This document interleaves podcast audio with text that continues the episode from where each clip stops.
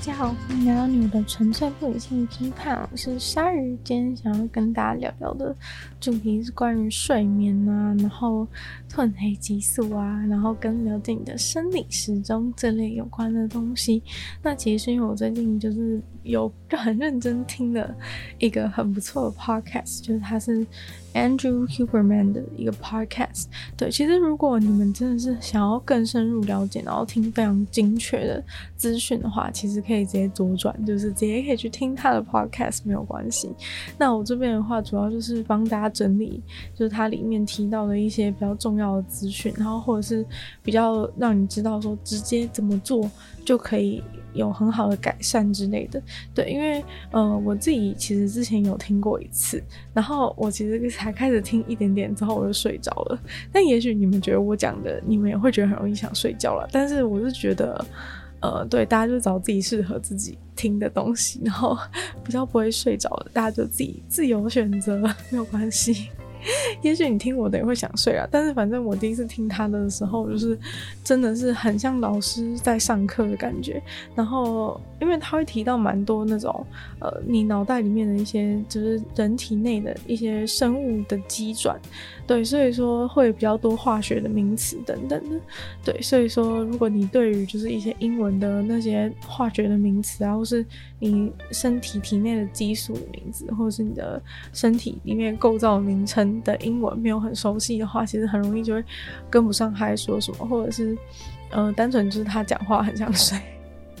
对，因为其实他本身就是那个史丹佛大学的一个教授。对，虽然说他一直强调说他 podcast 内容跟他在学校教的东西跟学跟他研究的学术没有很大的关系，因为他这 podcast 主要就是希望可以把更多有用的资讯分享给大家，所以他会参考很多就是都有经过同侪审查的一些论文的内容，然后就是等于是他帮大家，就是他一个史丹佛大学教授这么厉害的能力的这个资的这个。呃，他有这么大、有这么强大的一个学术能力的人，然后去帮他整、帮大家整理这些资料，跟大家分享，感觉应该是很有说服力的。对，所以说，嗯，我听到之后也觉得有学到很多东西。对，虽然说他就是，呃，会。比较讲比较多、比较很细的一些科学部分，所以可能有些人就会觉得哦，那也不是很想知道这，所以我这边呢，就是希望可以帮大家整理出一些内容，直接让大家知道，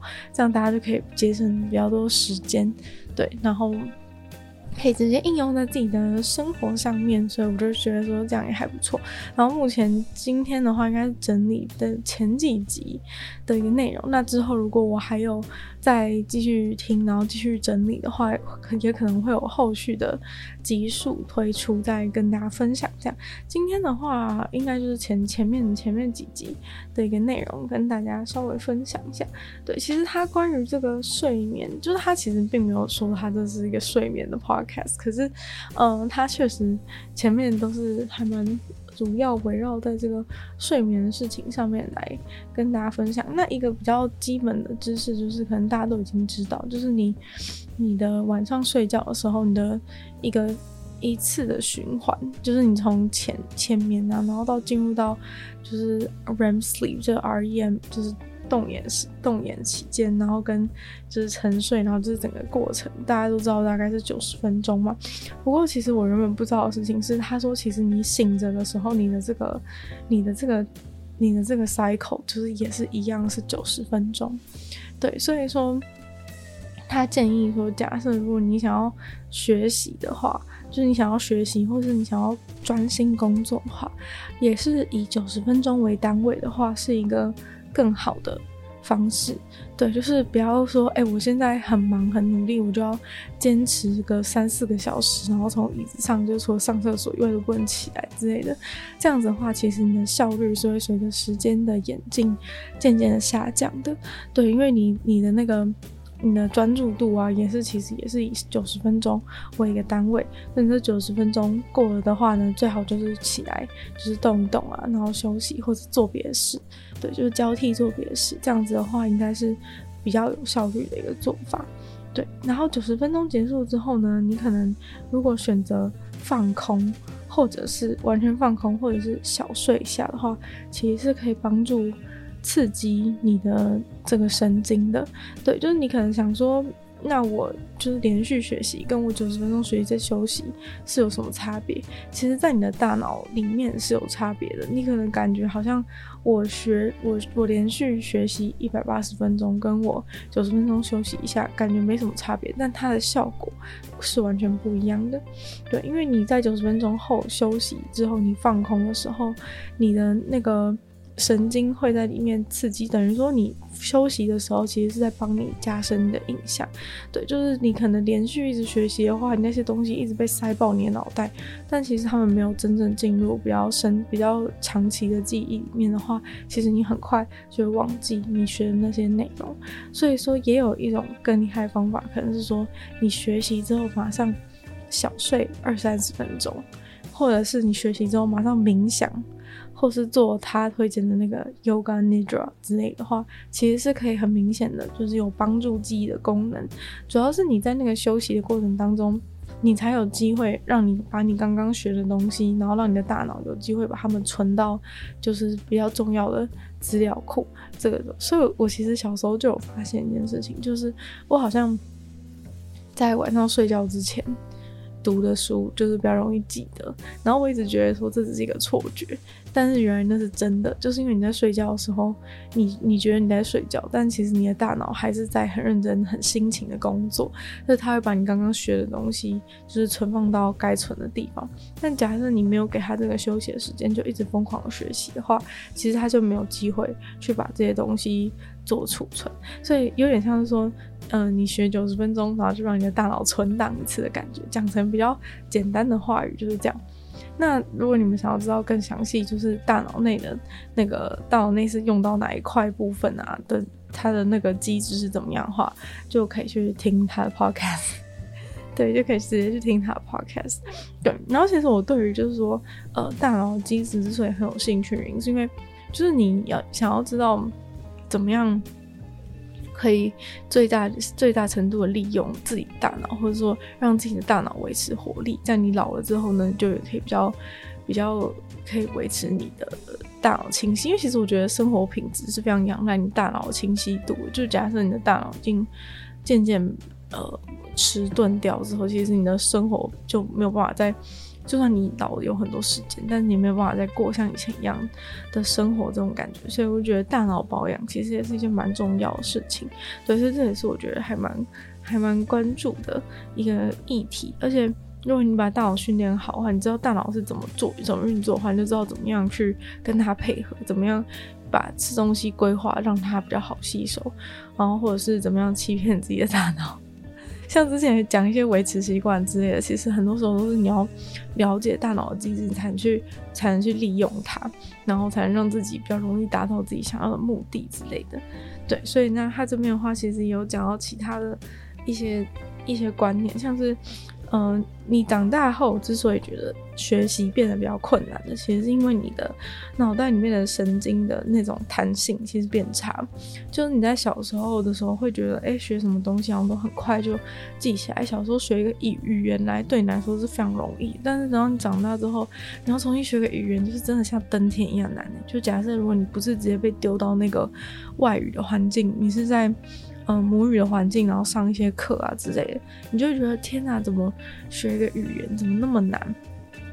其实就是因为你脑袋的那些神经都已经渐渐的不再像以前那么有弹性。那在你比较有弹性的时候，它很容易就可以去接受新的模式，因为其实语言就是一个 pattern 嘛，就是你讲话，就是这些文法，它其实就是一个 pattern。你要去熟悉这个 pattern 之后，你就有办法，你就有办法去学会一个新的语言。那其实你在脑袋的神经弹性变差之后，你就没有那么容易可以去。可以去适应新的 pattern，你就会觉得学语言很困难。那还有发现，在大脑神经有一个很有趣的现象，就是整体来说，你学习变得困难，你脑袋神经都变得没有弹性了。但是呢，却只有一件事情是神经非常容易适应的，在人人类成年以后，就是大脑的神经最容易适应的一个东西，很遗憾的，竟然是创伤经验。对，就是你遭遇到一些 trauma 的时候，你的你的大脑反而是特别容易适应。那这边适应是什么意思？就是说，嗯。你比如说你在学语言的时候，结果你怎么学都没有办法去熟，你的大脑神经都没有办法去熟悉那个文法的 pattern。但是呢，当你遇到一个创伤事件的时候，你的大脑就马上适应，就是马上一朝被蛇咬那种感觉。就是嗯，原本可能这件事情就是一个小小失败，可是对你来说，它就是对你的大脑来说，它就是马上刻骨铭心的记得。记得这件事情，就是他就会知道说，以后只要有发生类似的警讯的时候，他就会马上提醒你说，这个东西很可怕，就是不要靠近。等于是说，你会变得比较不不愿意尝试，对，就是反而在好的方面，它的弹性下降，然后在遇到不好的事情的时候，它弹性却突然超好，对，就是他就马上马上都记得了，对，就是汲取教训的能力。变得很好，这种感觉，对。那这其实，在演化上当然是有逻辑的啦，因为就是说，当你当你成年之后，你可能就是遇到一些遇到一些就是生活上的危机，就是你可能已经是一家之主之类，你可能需要保护你的部落，所以说在遇到一些危险的时候，你不应该像以前一样那么的莽撞。对，其实这个就是他大脑让人类。长大之后变得不那么莽撞，然后就是会比较谨慎小心的感觉。所以说，哎，可能我们，可能我们之前部落因为某件事情就是就是受受到伤害，或者是就是差点团灭这种感觉的话，他可能就会在你的大脑上留下很深刻的印象，让你知道说以后只要一发生这个警讯，你就会马上下了就是。把赶快准备一些应对的措施，这种感觉，对。但是这当然就是有利有弊，因为你你变得小心之后，相对的来说，就是你可能好奇心就下降了，然后可能就不愿意去尝试新的东西。所以这也是为什么人类就是长大之后，你就会觉得人好像越长大变得越顽固那种感觉。这其实是大脑机制所造成的一件很正常的。那这时候你可能就想说，哈，那这样子我都已经长大了，那我要怎么学东西？难道我就已经没救了吗？如果我现在想要学一个新的语言，想要学一个新的乐器的话，那怎么办？难道不是没救了吗？但是我觉得你永远就是你想要学新的东西，你都不要嫌太晚，因为其实就有一个故事是说什么，呃，一个八十岁的八十岁的奶奶，就是她就是。当时，呃，不对，他后来已经一百岁。他讲这故事的时候，他已经一百岁。但是他这个一百岁的奶奶在回忆他八十岁的时候。然后就说他八十岁的时候想要学弦乐器，我忘记是小提琴还是大提琴之类的，反正就是他那时候说想要学弦乐器。但你们知道弦乐器都是那种基本上你一定要从很小就开始学，要不然你长大之后就是完全学不起来的那种那种乐器。就是大家对弦乐器应该都有这种印象，就是听到哈你现在才要学小提琴那种感觉，大家就觉得哈的感觉。那其实这个一百岁的阿嬷就回忆说，他八十岁的时候就想要学这个。就想要学一个弦乐器，可是他就觉得说啊，我已经太老了，我已经学不来了。但等到他一百岁的时候，他就觉得很后悔，因为他，因为你知道人就是只会越变越老而已。就你一百岁，如果你还想学的话，你就会觉得说，早知道我八十岁就学，那我八十岁至少比现在年轻个二十岁，就是我还有。还有就是可能还比现在更能力比现在还更好一点。为什么我八十岁开始学？假设我八十岁开始学的话，我到现在一百岁，我就已经练了二十岁二十呃练了二十年的小提琴，这种感觉。对，所以说就是你学习这件事情永远都不要嫌晚，因为你毕竟没有办法去时光倒流，然后回到以前的时候重新开始学。然后你如果现在不学的话，你继续把这件事情放着，其实你就只是变得你越老才去学这个东西。对，所以说就是。嗯，时间只会往前进，所以如果你想要，如果你真的想做一件事情的话，不如就选择现在吧。那其实就是该怎么办呢？如果你的脑就已经有点僵化的话，要怎么学习呢？其实还是有一些方法。这也就是我们刚刚就是刚刚有跟大家介绍的，就是一学完马上睡觉的这个方法。这这个方法听起来很好笑，学完就睡，我把它称为“学完就睡法则”。对，就是如果你就是按照这个“学完就睡法则”，例如说你马上一练完小提琴，然后就马上去睡觉的话，其实是对于你就是记得怎么怎么拉小提琴是完全有帮助的。对，其实就是因为他就是科学研究发现说，大人的的这个脑袋的弹性虽然已经变得非常的糟，但是他们发现就是呃最容易。最容易让脑袋弹性变好的时刻，就是在你专注学习之后睡觉，或者是累睡觉状态。那累睡觉状态就是像刚刚有提到的，就是说冥想啊，冥想或者是。做 yoga nidra 之类的这些，或是催眠这些活动，其实都算是，呃，都算是这个类睡眠状况。就如果你一学完，马上让大脑呈现这个状况的话，其实就可以在这个时间内让你的大脑弹性变好，然后你的学习能力就可以增加。对，然后还有另外一个小秘诀，就是说，假设你在学习的时候，可能有一个背景音乐，就是不一定是音乐，它有可能是一个声音或者什么的。然后你在晚上睡觉的时候，你在就是不一定是晚上啊，就是你可能学习完之后小睡，或者是学习完之后就是。让你的脑袋冥想之类的状况之下，再放同一个背景音乐，就有可能是一个底噪，或者是反正就是一个声音就对了。主要是它重点是在于它是一个声音。如果你在学习的时候有那个声音，然后睡觉的时候有那个声音的话，那很有可能就是你就可以让你的这个脑袋的学习在睡觉状态下学习能力加速，就是它可以加速存档啊之类，就是它传输效率会变高。讲成大家比较能理解的方式就是这样，就是它传就很像你在传档案，它传输效率变高这种感觉。对，所以说也许你平常可能你平常在学东西的时候听一个音乐，那你晚上睡觉的时候就也播同样的那个音乐，你可能就会。刚刚学的东西全部都记起来，就超神奇的。好，那讲完这个学习的这个方面，就是睡眠与学习之间的关系，这部分我觉得蛮受用的。就是你可能，就是你可能想要学更多东西，用这已经长大了，还是想学更多东西，用这个方法，学完就睡法则，就是感觉是很有用的，大家都可以尝试看看，而且又不用钱。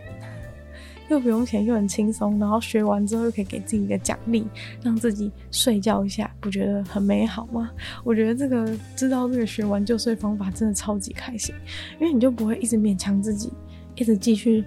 努力的学下去，就是而是告诉自己，而是你自己就会知道说，哎、其实我九十分钟后我的效率就已经下降，那我是不是可以就是趁这个时间赶快去存档，也就是睡觉，所以。我觉得对于就是想学东西的人应该很开心吧，因为你睡，你就是学完之后就可以得到一个休息，感觉也算是一种学习的奖励，我觉得还不错。那接下来的话就是希望大家可以了解这个。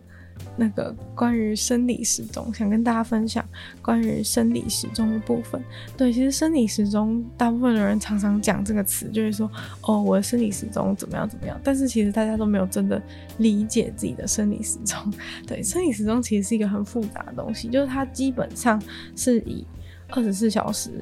为一个单位没错，但是呢，就是它不完全是二十小时，因为你的脑、你的身体不太像是时钟一样，真的有一个秒针，或是分针，或是时针这样子，一直滴答滴答滴答的这样子在走，所以说它没有那么准，但大致上呢，大概就是二十四小时没有错。然后人体内建的这个这个生物的生理时钟，其实就是位于就是你大脑里面下视丘的视差上核上面。对，反正它里面就会讲很多，就是像这种东西，下视丘、视差上，但是你可能就，呃，听完之后就完全就忘记了。对，没关系，这也不太重要，就是你只要理解它整个运作的机制，然后你就可以应用在你的生活上，就你就知道说，哎，怎么样比较不会失眠啊什么的。因为其实现在就是有。失眠困扰的人，老实说是非常多。那其实网络上你也会看到很多网红都在推荐你吃褪黑激素或是怎么样的。那如果先讲结论的话，其实呃，这个 Andrew Huberman 他是没有很推荐大家吃褪黑激素。对，应该是说他觉得说只要用这种不用吃，就是不是说褪黑激素真的很坏或者什么的，而是说你其实可以先试试看用这些其他的方法。然后你就可以达到类似的效果。那如果你这些方法就是又不用钱，然后又不用吃一些化学的东西到你的身体里面，影响你的影响你的身体的话，就可以达到这样效果的话，那不是更好吗？那要理解这个生理时钟呢，首先就是想说，哎，一般人觉得生理时钟是什么样的一个存在？其实一般讲到生理时钟，你就觉得说，哦，就是到一个时间你就会起床，然后到一个时间你就会想要睡觉，大概是有这样子。一般人会大概会有这样子的概念。但其实在这个概念当中，就可以理解到一件事情，就是说，呃，它的重点在于说想起床跟想睡觉这件事情。那其实生理时钟当中呢，就是大家可以很很清楚的，就是大概有两个状态，就是在你一天的生理时钟当中，大概会有两个状态，一个状态就是你很清醒、很警觉的一个状态，另外一种就是你很放松，然后就是你很平静、想休息的一个状态。对，那你就觉得说，哦，这不是废话吗？就是你要不是清醒，要不是清醒的，就是放松想睡的；要不是警觉的，就是就是就是不警觉的，要不然在讲什么？这种感觉，但其实这个概念是蛮重要的，因为其实，在生理时钟当中，就是你之所以会想要起床，就是你之所以会醒来，之所以会自己醒来，其实就是因为你的这个，你的这个。清醒的感觉，这个警觉的感觉，就是在你的脑袋里面袭来。所以呢，就是这个清醒的感觉出现的时候，即使你已经在睡，你在睡觉的状态，但是你的身体还是会把你叫起来，因为他觉得现在是需要清醒、需要警觉的时候。那相相对来说，就是你晚上想要睡觉的时候也是一样的，就是你之所以会想要睡觉，就是因为你的身体已经渐渐的放松，然后呢，身大脑里面释出了一些激素，就是让你觉得说现在就是一个。呃，可以可以平静的睡觉的一个状态，所以说其实是靠这些东西，你才会想要醒来跟想要睡觉，就是有这样子的运作机制，你才会想要起来跟睡觉。对，那其实像我自己的话，我都是几乎很少有想要醒来的时候，所以我感觉。我如果是原始人的话，我应该就是早就被早就被那些 狮子、老虎这些东西吃掉，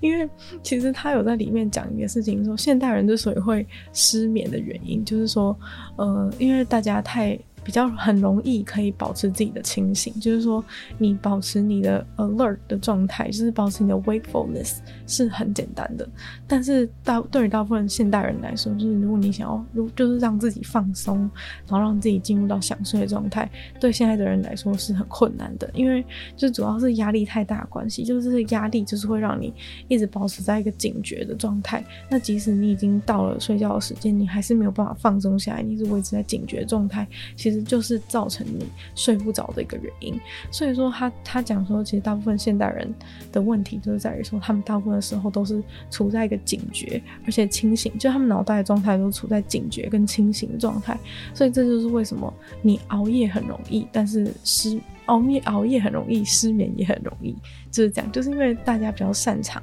维持自己的清醒，但我觉得就是我好像就是有点相反。就是很想睡觉，就是很想睡觉，就是真的，而且我其实真的几乎很久，就是从来没有体验过，就在我实施那个就是固定时间睡觉、固定时间起来，就是的这个之前那个不老无数的计划之前，我从来都没有体验过，就是自己醒来是怎么回事，所以代表说，其实我的。维持清醒的能力应该相对于其他人是比较差的，就我从来没有从来没有体验过自己想要起来，就是自己睡到一半然后自己醒来，就是几乎真的很少。对，就是从来没有，就是我一直觉得我的生理时钟是坏了还是怎样，因为我觉得我的状况就是跟失眠的人相反，就是我就是会一直长期的处在于放松然后想要睡觉状态，所以我就。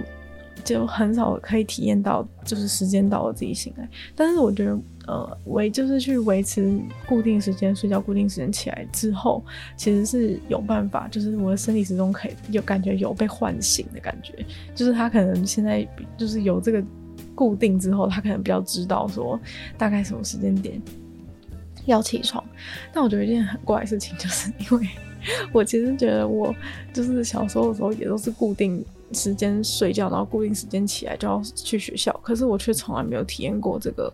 从来没有体验过这样子的感觉，所以我才一直觉得说我是是完全没有生理时钟。但是这个也有可能是跟就是青少年状态跟你成熟之后是不一样的，对，因为因为你青少年状态的那个体内的激素啊，跟你成熟之后体内激素其实是运作状态差很多，所以有可能就是在青少年 时期的时候，我不管怎样都会想睡，但是可能长大之后就比较有办法，就是去。去保持这个生理时钟的一个运作，对。然后像，嗯、像刚刚讲说维持熬夜很容易这件事情，对我来说其实也超难的。就是其实即便我非常想要熬夜，就是我还是大概到大概到两三点，我就会完全撑不住。所以说，就是我会完全进入到那种超级想睡、超级放松的那个状态。然后如果说要跟我聊天的话，也是很容易开始就是。就是胡言乱语的感觉，对，所以说感觉我应该就是真的很缺乏保持清醒跟警觉的这个能力，就感觉跟现代人所遇到的困境比较相反。但是这边呢，还是就是会跟大家分享说要怎么样解决这个问题，因为其实就是把这个生理时钟调整好，就是不管是像我这种，呃，就是大部分时间都是想放松、想睡觉的人，或者是。无法放松的现代人，所以我觉得你了解这套生理时钟的机制，对你来说应该都是非常有帮助。那你了解完生理时钟大概是怎样之后呢，你就会开始想说，那我要怎么样改变我的生理时钟？对，那大家有没有听过，就是就是泡冰泡泡冰澡或者是冲冰水这个方式？就是这个是我觉得好像大家最常知道这个方式，都是来自于就是那个 NBA 的明星球员的 Brown James，就是他。是，他是就是现在已经年纪算在 NBA 已经算很大了，但是他还是能够在场上非常的活跃，对，所以说也是篮球场上的一个传奇人物嘛。那他其实。就是有非常多保养自己的身体的一个方式，然后其中一个方式就是他每天就是都会去泡那个冰澡，然后那个冰澡其实网络上都有他泡冰澡影片，就是 就是其实也不一定是他，就是泡冰澡影片很多，就他就是一个人要泡进个冰块里面，就如果是那种传统的就是传统亚洲人的话，一定长辈的话一定会跟你讲说泡冰水不好啊什么之类，就是就是中医都会觉得说什么泡冰水就是。就是觉得说哦很冷什么之类的，就是对你的身体不好。但其实就是科学就是已经证明说，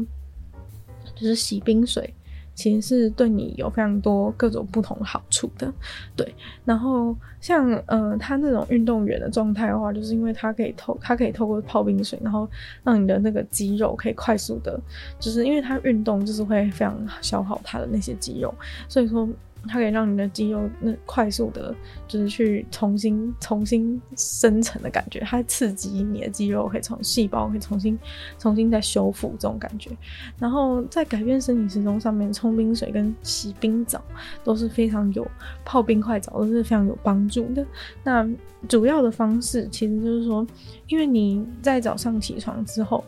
就是你的身体的机制是，你在早上起床之后，你的体温是在一个上升的过程。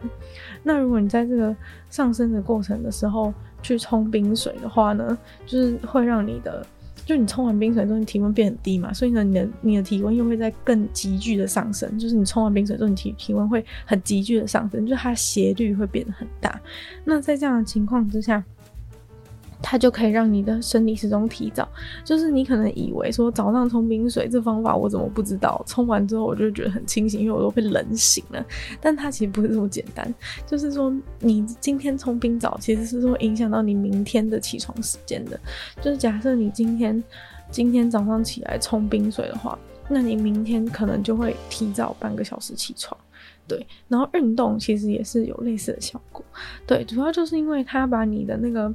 呃，体温上升的这个这个阶段去提早，透过去用冲冰水这样的方法，让你就是体温会瞬间的从从低然后升高这个过程，那其实它就会调整到你的生理时钟，然后你明天就会比较早起床。对，主要是你没有冲冰澡的情况之下，你的体温可能是比较缓缓的上升，但是你透过冲冰澡的话，你急剧的上升之后，你的身体就会觉得，你身体就会。以为现在的时间比较早，那他明天就会提早把你叫起来，就是这个清醒的感觉，隔天就会提早袭来。对，这个就是冲冰水的一个冲冰水的对生理时钟的一个一个改变生理时钟的方式。然后，那你可能就想说，那我我早上起床的时候体温会上升，那我体温什么时候开始下降？我体体温开始下降的时间大概是在晚上四点到六点后，那大部分的时候会说是六点后啦，但反正这个。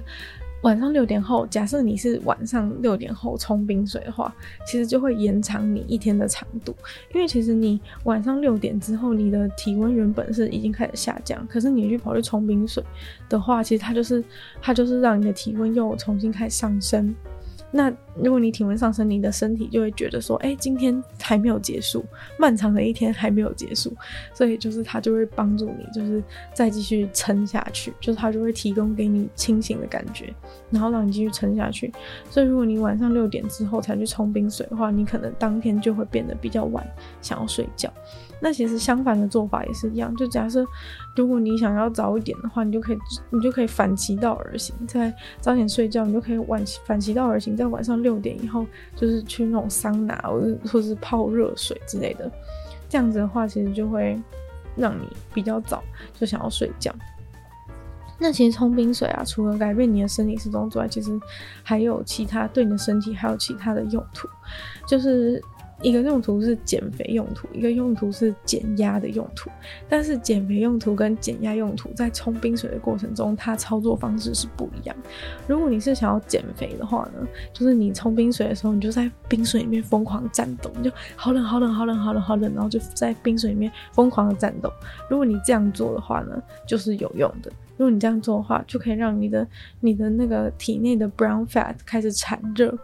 然后它产热进行这个产热作用的过程之后呢，它就会借此促进你的新陈代谢，加速你的新陈代谢，所以你就可以减肥。对，所以如果你想要减肥的话，你就你就冲冰水的时候，在冰水里面疯狂发抖。但是呢，如果你是想要减压的话呢，你在冲冰水的时候，你就要忍住不能战斗，就是你要忍住，就是你要忍住，然后一直深呼吸，然后维持自己的平静，这样子。维持自己的平静，对，就是如果你在冲冰水的时候努力保持平静、深呼吸的话呢，就可以帮助你提高你的抗压性，然后你的你你的耐受度，你对压力的耐受度也会整个大幅的提高。对，所以说注意这边注意，就是如果你是想要减肥或是减压的话，就是在冰水的时候就是有分成要要发抖跟不要发抖的两种两种不同的方式。那接下来呢？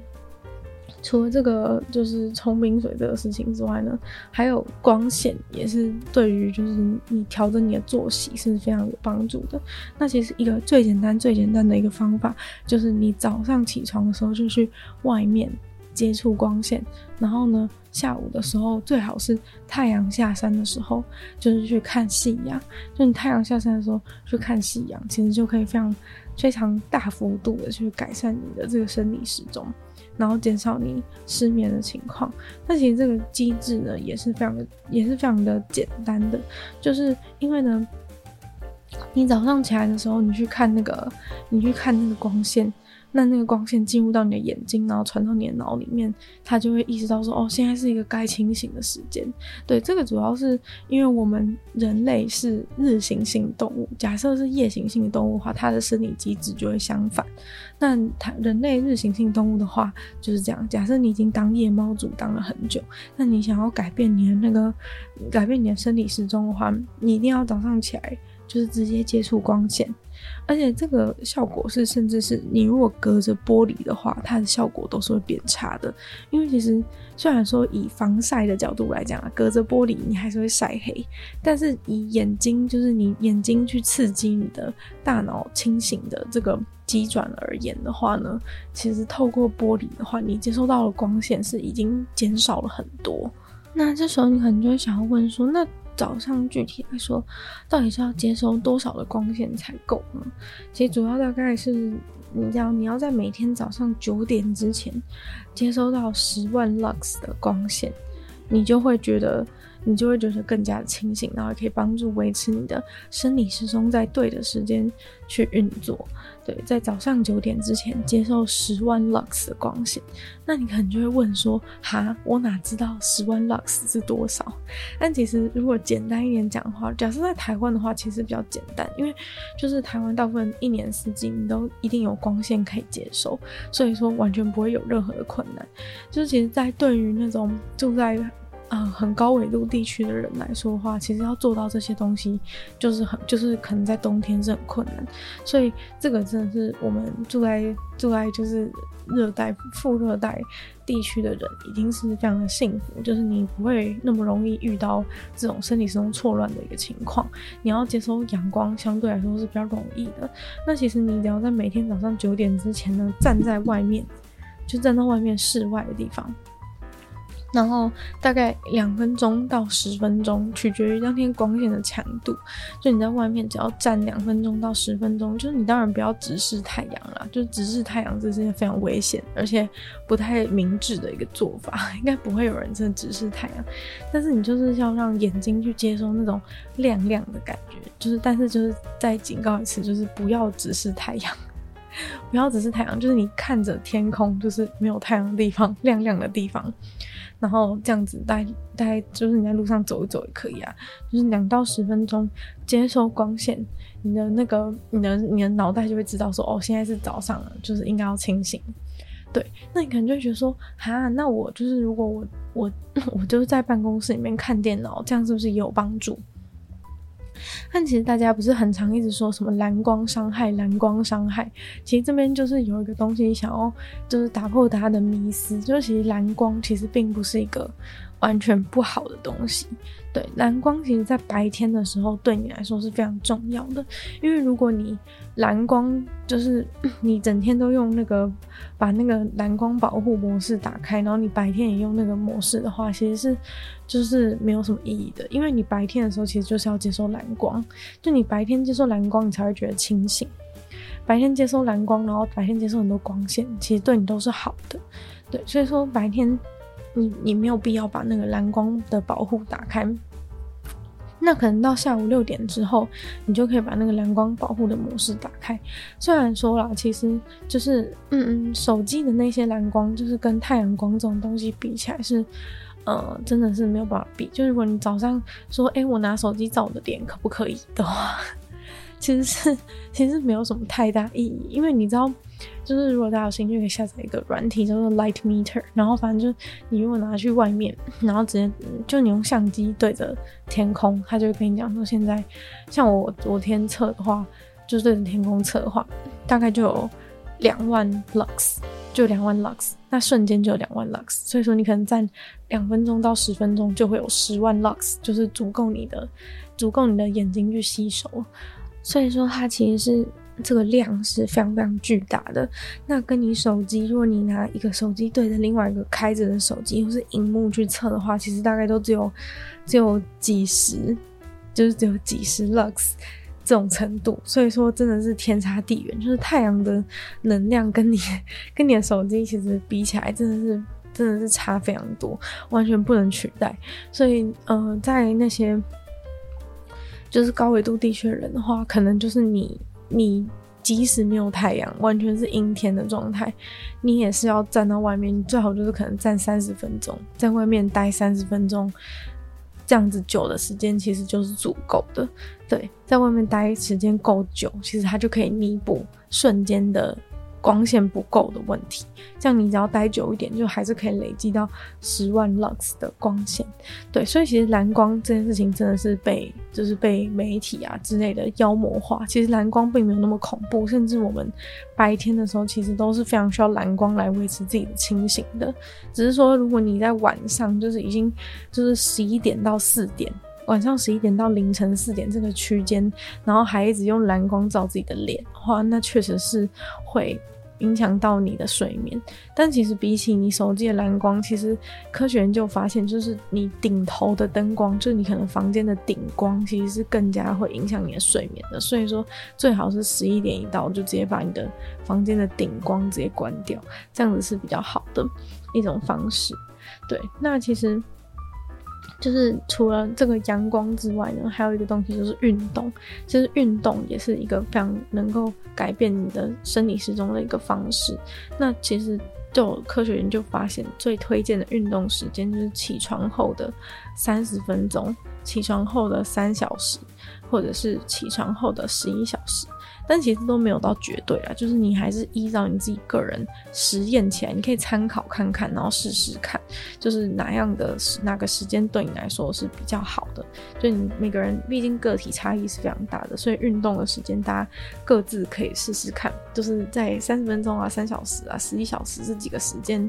就是你们去运动之后看自己感觉怎么样。像我自己觉得，我就是起床之后三十分钟，或是甚至起床后马上就是直接运动，我感。感觉是最好的，对。那其实运动跟冲冷水澡是有一样的效果，就是它都会让你的体温，就是会让你的体温上升。那体温上升，你越早你越早运动的话，其实你就是越早告诉你的生理时钟说，现在已经是。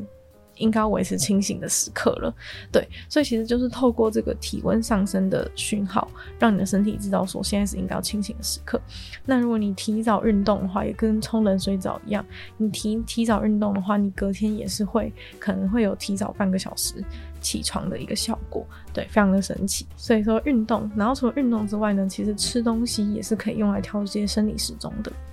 对，但是其实吃东西相对于运动又没那么重要。然后运动就是运动跟吃东西都不能取代温度和光线对于生理时钟的重要性，因为温度和光线是对于生理时钟的影响最大的。那其实温度比较像是一个直接影响的一个效果器，然后那个光线的话是一个。是一个触发的机制，就是你，比如说像刚刚讲，你去外面接受光线，它就会触发你的你的那个大脑说现在就是起床时间，然后你的那种冲冷水澡这种温度的控制，它就是一个效果效果器的感觉。对，所以说那个温度跟光线是对于你生理时钟影响最重大的东西。那运动跟吃东西这种都是，就是都是可以调节，但是影响没有到那么的巨大。但如果你想要调整的话，透过运动和吃东西的时间，都是可以去改变，都是可以去改变你的生理时钟的。那最后的话呢，就想要跟大家分享一个实验，就是说，如果你想要改变自己的生理时钟的话，你有哪些就是可以对自己做的一个实验？就是其实这很简单，然后也不需要花任何的钱，就是你只需要就是用一个表格，然后去记录自己每天的状况。那其实你透过这些记录，你就可以渐渐的从自己的这些数据当中，就你收集一些 data 嘛，你就收集这些这些资料，收集这些数据之后，你就可以知道说，哎，我如果怎样做怎样做的。话，我就我的生理时钟就会被调整过来，或者说如果我怎样做的话，我的感觉比较好之类的，你就可以透过这些资料去给自己一个参考，那你就会知道说调整出最适合自己的方式，因为毕竟不是每个人都可以就是去去报名当那个实验室的那个幸运儿，那你自己也不可能花大钱，就是给自己做一大堆那种科学精密的测量嘛，所以说。用这种自己去记录的方式，其实就是一个很简单、免钱，然后可以帮助自己改变自己适合方式的一个方法。那有什么东西是你要记录的呢？这边推荐就是记录几个重点，就是你每天几点钟出门去接收光线。对，刚刚是建议九点以前嘛，那反正就记录你每天几点以前去接收光线，然后这个时间点是你起床之后多久以后。对，反正就记录你出去的时间。那这个时间，比如说假设你是八点，你你八点起床，然后九点九点整出门的话，那你就是九点进入光线，九点接收光线，然后九点是你起床之后的一个小时后，起床后一个小时后接收光线。然后第二个要记记录就是你接收光线的时间有多长，就你在外面待着的时间有多长，你在外面走路的时间有多长。对，那你就是记录下来，然后还有接下来是你吃东西的时间，就你早上是一起来就吃东西，起来半小时后吃东西之类，这些时间都把它记录下来，还有你运动的时间。运动的时间就是你是早上运动还是晚上运动之类的，然后吃东西刚刚讲说早上起来多久吃东西，还有你的最后一餐，你最后一餐是什么时候吃的？对，这些都可以记录起来，因为它都会影响到你的生理时钟。假设你太晚吃，有可能有的人太晚吃，他就会会影响他睡眠之类的。就是所以说，你可以把这些时间都这些时间都记录下来，你就会知道说，哎，我是不是？假设你发现你有一天特别晚睡。有一天特别睡不着，你就可以回去看你前一天的记录，是不是有什么跟平常不一样的地方？对，你从这些这些他推荐的重点，你就可以发现自己身体很多的秘密。然后再接下来下一点就是说。什么时间觉得特别冷，或什么时间觉得特别热，这个比较特别，就是你不需要用温度计去测你的体温，它是一个体感的问题。就是说，诶，你在一天当中的什么时刻，你突然觉得很冷，或者你在一天当中的什么时刻，你突然觉得很热，这件事情，就是这个是感觉，就是你把这个时间点记录下来，其实这个突然觉得很冷，或者突然觉得很热，有可能就是你的你的身体的面临到当天的最高温或是最低温的时候。所以说，其实你把这些，把这两个时间点记录下来，也对于就是你对你的生理时钟掌握是有很有帮助的。对，因为就是它其实你的你的一天当中的体温，就是会在在可能在下午四点到六点的时候到一个最高的峰值。对，那个时候你体温可能是最高的。对，然后你你最低温的时候，应该是在你起床之前的起床之前的九十分钟到两个小时。对，所以说你可以去记录一下，你什么时候觉得最冷，什么时候觉得一天当中什么时候觉得最热，然后接下来就是你就是什么时候有进行就是类睡眠的这个。做类睡眠这件事情的时间，冥想啊、Yoga Nidra 或者催眠啊，就其实都是一些让神经系统平静下来的方式。就你去记录你什么时候让，就是你什么时候有主动的让你的神经系统去放松。那你记录这个的重点是在于说，哎，你是不是假设你记录你睡前的时候做，你是不是适合你？你是适合睡前冥想，还是适合早上起来冥想？对，就是这些时间点，你把它记录下来的时候，你在生活当中假设有一些状况。例如说今天失眠，或者说今天特别早起之类的，你就可以回去回推，哎、前面几天的记录，我是不是有做什么不一样的事情？我觉得还蛮好玩的啦，就是你可以就是免钱的方式就可以自己帮自己做一个实验，然后你也可以在这个过程当中找到最适合自己调整自己生理时钟或者最适合自己生活的一个方式。那今天女友的纯粹不理性批判节目就差不多到这边结束了。再次感谢订阅赞助的会员大龄男子 James、毛毛黑牡丹还有 ZZ，就希望大家觉得今天这集的内容就是对你调整你的生理时钟之类的，就是有帮助。就是希望大家也可以在自己的那个生活管理上面呢，可以有更长足的进展，然后或者是可以解决你的失眠问题等等的。就希望大家可以对大家帮助。那如果你觉得就是有帮助的话呢，也可以推荐给就是你其他。他有类似困扰的朋友，也许他们听了之后就可以找到自己适合的方式。那就希望大家如果有时间的话呢，可以来 Apple Podcast 帮我留星星、写下评论，对节目成长很有帮助。那如果呃喜欢我的话呢，可以收听我的另外的 Podcast，或者是呃给我一些留言鼓励，也都是非常非常感动的。然后就希望我们这个女友纯粹不理性批判节目可以继续在每周跟大家相见。那我们就下次见喽，拜拜。